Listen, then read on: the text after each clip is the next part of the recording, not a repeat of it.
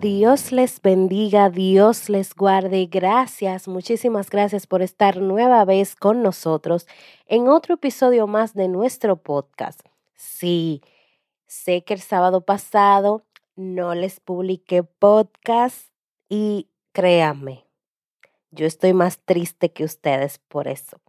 Pero eh, fueron por razones ajenas a nuestra voluntad y esperamos que solamente haya sido en esta ocasión y no vuelva a pasar. Pero no se preocupen porque en el día de hoy les traigo un review de un libro que yo sé que todos, todos, todos, todos, no importa si estás soltero, casado o no, viudo, lo que sea, deberíamos leer.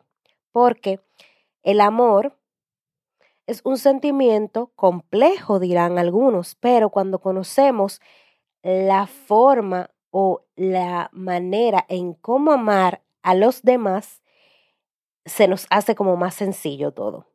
Y por eso he traído este famosísimo libro de Gary Chapman, Los cinco lenguajes del amor. Claro, no les puedo hablar del libro completo porque sería muy extenso, pero les voy a tratar sobre un resumen, o sea, les voy a traer un resumen de lo más relevante para que ustedes se motiven y lo lean. Sería muy, muy bueno que ustedes lo leyeran. Y se me ha ocurrido la idea de que las personas que no son muy, muy dadas a leer, libros y así. Em, no sé si a ustedes le gustaría a esta comunidad que nos escucha hacer un book club o un club de lectura para que nosotros nos reunamos, eh, claro, vía virtual, porque puede que algunos estén en diferentes lugares, y leamos un libro. Comentemos de ese libro, eh, hagamos eh, nuestras reflexiones de lo que sacamos de ese libro y todo lo demás. Y también si cada uno tiene una duda, podamos eh, debatirlos y demás. Y yo sé que así ustedes se van a motivar a leer libros, porque eso me ayudó a mí. Estar en un club de lectura me ayuda a que siempre esté constantemente leyendo libros, porque tengo como una comunidad que es dedicada a eso y entonces nos motivamos en unos a otros y estamos constantemente eh, leyendo libros. Y si usted quiere también tener ese hábito de lectura, les recomiendo hacerlo en comunidad. Así que si ustedes me dicen que sí, que hagamos esa comunidad de lectura, pues lo hacemos con mucho, mucho, mucho gusto. Así que déjenmelo saber, ya ustedes saben las vías por las por las que se pueden comunicar conmigo. Tenemos un grupo de Telegram y ahí me lo pueden hacer saber. También están nuestras redes sociales en Facebook y en Instagram. Así que anímense, anímense. ¿Quién sabe? Si se puede sacar algo muy, muy, muy bonito y bueno de este proyecto, de este plan. Bien, pues iniciamos de inmediato con nuestro resumen de los cinco lenguajes del amor. Como les decía, a veces es un poquito complejo para las parejas o las personas em, expresar su amor. Y más cuando no entendemos cuál es la forma de amar o que le gusta. Quizás eh, podemos pensar a esta persona le gusta eh, demostrar afecto eh, hablando o diciendo palabras bonitas. Pero hay otra persona que no demuestran su amor es diciendo palabras, sino que demuestran su amor o su forma de afecto hacia ti haciendo cosas por ti, ayudándote. Entonces, eso puede que a veces nosotros nos enredemos con ese tema de que cómo le gusta o cómo prefiere esa persona que se le demuestre afecto Em, cuál sería la mejor manera de hacerlo. Y por eso este escritor ha escrito este libro y ha sido un bestseller y es muy, muy famoso. Y lo que más me gusta es que al final del libro él te hace como un, cuestionario para tú saber cuál es tu em, lenguaje del amor. Y también hay otro cuestionario para que tú le puedas hacer a esa persona que, que quieres conocer o saber cuál es su forma de, de amar, si es, si es hombre o mujer. Hay uno para hombre y hay uno para mujer. Así que eso también me encantó mucho del libro. Y yo les voy a resumir em, los cinco lenguajes del amor para que ustedes tengan una noción de qué trata el libro. Eh, Gary Chapman expone que el amor se expresa mediante lenguajes y que habrán unos que entiendan unos lenguajes más que otros. Todos tenemos un lenguaje primario de amor con el cual recibimos y damos mayor porcentaje de amor pero no hay que olvidar hablarlos todos de vez en cuando. O sea, él lo que está queriendo dejar dicho es que de los cinco lenguajes va a haber uno primario, pero no quiere dejar dicho que los otros lenguajes tú no los hables o que no, no te gusten, sino que hay que hay uno que siempre va a predominar y que también no podemos olvidar hablar los demás lenguajes, aunque tu lenguaje primario sea eh, por ejemplo, el primero, palabras de afirmación, no quiere dejar dicho que los otros lenguajes tú no lo vas a hablar, sino que de vez en cuando hay que hablarlos todos. Entonces, el primer lenguaje que vamos a tratar son las palabras de afirmación. Ese es el primer lenguaje. Las palabras, de, las palabras son importantes. Elogiar, agradecer, afirmar, confortar, etcétera son actos fundamentales para las personas que hablan este lenguaje de amor. El segundo lenguaje del amor es tiempo de calidad. Pasar tiempo juntos es importante. Hay personas que ese es su lenguaje de, del amor, que le gusta estar, pasar tiempo con esa persona que ama y esa es su forma de que le demuestren amor. O sea, realizar actividades, tener presente al otro, escapadas, conversar, leer juntos, son actos valiosos para las personas que hablan este lenguaje del amor. Está el lenguaje del amor de los regalos. Los detalles son importantes, o sea, regalos, recuerdos, confeccionar algún detalle, artesanías, escritos, cartas, etcétera. Esto es valioso para las personas que hablan este lenguaje. El otro lenguaje es actos de servicio. Ponerse al servicio es importante, o sea, realizar tareas del hogar, limpieza, contratar a alguien para realizar alguna tarea, pagar las facturas.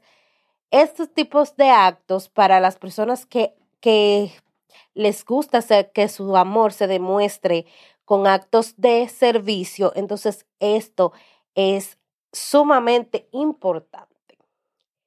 Está también el toque físico, que este es el último lenguaje, el quinto, contacto físico. O sea, le gustan los abrazos, las caricias, los besos, caminar de la mano, iniciar em, los masajes, que todo sea como con calma y, todo el tema de lo físico y el contacto físico es lo que esta persona le gusta o como él le, su lenguaje del amor le llama, o sea, es como ella le gusta que o él le gusta que le amen, es lo que quiero decir. Entonces, después de él exponer todos los lenguajes del amor, el, el, autor habla de, sobre la decisión de amar. El amor es un acto voluntario que se lleva a cabo día a día. O sea, no es algo de que así ah, por, por, yo te voy a amar por obligación, no, es que es algo, es una decisión, es un acto voluntario y él lo explica. Y decidir amar a alguien marca la diferencia, o sea, es cuando tú decides amar a tu esposo, eh, a tu esposa, a tu hermano, a tu hermana, a tu mamá, a tu papá, o sea, tú decides, es un acto voluntario y cada día debemos llevarlo a cabo. Expresar el lenguaje primario del amor del otro puede llevar a un cambio radical en la relación y es por esto que él escribió este libro, porque cuando nosotros, eh, por ejemplo, yo puedo eh, querer o que mi lenguaje del amor primario sea los actos de servicio. Y yo puedo querer que mi esposo haga conmigo actos de servicio, pero yo tengo que también saber cuál es el lenguaje del amor primario en él, porque no es solamente de que, ah, eh, que haga actos de servicio conmigo, pero yo voy a hacer eh, mi acto del amor, mi lenguaje del amor con él. O sea, a mí me gusta que él haga actos de servicio conmigo y yo voy a hacer actos de servicio con él. No, porque ese puede que no sea su lenguaje del amor. Puede que el lenguaje del amor de él sea toque físico y él lo que le gusta es que tú lo abraces, lo beses, le acaricies, le pase la mano y así. O sea, entonces uno tiene que conocer de ambos, de ti mismo, cuál es el tuyo, ¿verdad? Y de él, cuál es su, su lenguaje del amor. Y viceversa, él también tiene que conocer el de él y el tuyo. Porque entonces cuando eso, lo que explica el autor es que cuando estas personas estén claras de cuál es el amor o el lenguaje del amor de cada uno, ya la relación va a cambiar totalmente, porque entonces cada uno va a saber cómo tratar a su pareja, cómo ayudarlo, cómo mostrarle ese afecto, que él se sienta amado, que se sienta querido, porque ese es su lenguaje del amor. Entonces, él acaba exponiendo que la idea de que el, el mayor amor de todos es amar a alguien que a quien no lo merece, amar a quien se ha convertido en tu enemigo. O sea, él dice en el libro, lo que él, expresa es que la mayor o el mayor amor de todos es amar a quien no lo merece amar a quien se ha convertido en tu enemigo. O sea, eso es algo muy, muy fuerte y un poco difícil amar a alguien que no se merece ser amado o amar a un enemigo.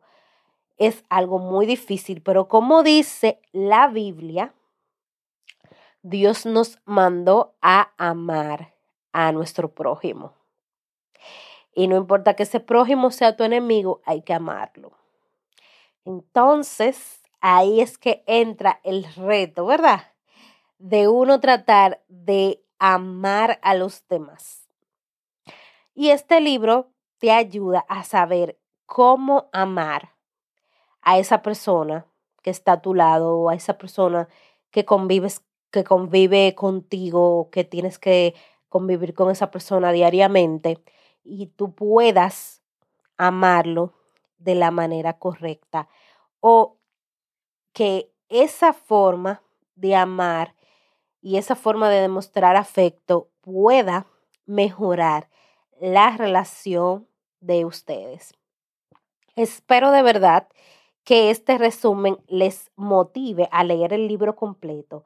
Y si ustedes quieren que hagamos este club de lectura y leamos este libro en conjunto o en comunidad, solamente tienen que hacérmelo saber y lo leemos todos juntos, comentamos, debatimos, eh, damos nuestro punto de vista, reflexionamos, nos ayudamos entre sí, nos motivamos y así podemos crear ese hábito de la lectura de los libros que traen temas edificantes para nuestra vida. Hasta aquí ha llegado el episodio del día de hoy. Espero que te haya edificado de verdad muchísimo. Recuerda que Cristo te ama y te quiere salvar y que si necesitas acercarte a Él, no dudes en hacérnoslo saber. Todos los sábados traemos un nuevo tema edificante para ti. Estamos en las redes sociales, en Facebook y en Instagram como de todos podcast. Allí nos puedes escribir, dejar tus comentarios, tus preguntas y estaremos felices de leerte. También dejé un post en Instagram y en Facebook para que me escriban qué temas quisieran escuchar en el podcast. Así que no teman, no les dé vergüenza y déjenme por allá qué quieren saber, qué quieren escuchar en este podcast, qué temas les atraen y nosotros estaremos felices de traerles esos temas. Dios te bendiga, Dios te guarde. Hasta la próxima.